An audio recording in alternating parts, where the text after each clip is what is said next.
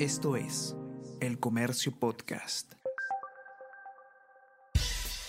Buenos días, mi nombre es Soine Díaz, periodista del Comercio, y estas son las cinco noticias más importantes de hoy, martes 29 de marzo implican a Pedro Castillo en red que adjudicaba obras. Samir Villaverde era el operador del presidente para asignar contratos en el MTC de forma irregular, según la fiscal Cesenarro. Villaverde se habría encargado de contactar y favorecer a empresarios en proyectos. Fue capturado ayer en un operativo sobrinos y exsecretario del presidente están prófugos. Tras la orden de detención preliminar a investigados por el caso Puente Tarata, se desconoce el paradero de Fray Vázquez Castillo, Marco Castillo y Bruno Pacheco. También están como no habidos Luis y Héctor Pasapera, Edgar Vargas, Alcides Villafuerte y Víctor San Miguel.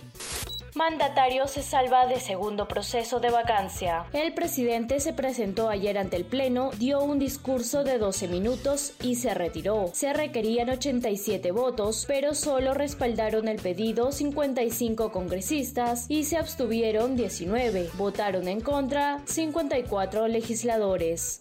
Transportistas bloquean vías por alza en el precio del combustible. Transportistas de carga pesada acatan un paro indefinido desde la medianoche de lunes, donde vienen bloqueando diversos tramos en la Panamericana Norte y Sur, esto en protesta al alza de combustible y otras demandas. Piden al gobierno intervenir para reducir el costo del petróleo.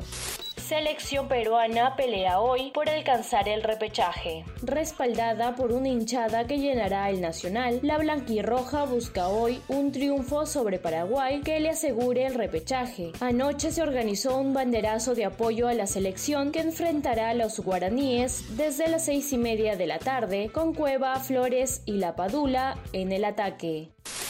Noticias, lanzamientos y últimos avances en el mundo tecnológico con Easy Byte podcast de tecnología del diario Comercio, conducido por el periodista Bruno Ortiz.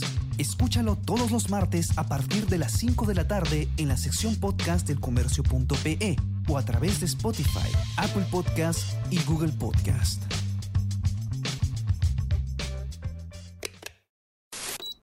Esto fue El Comercio Podcast.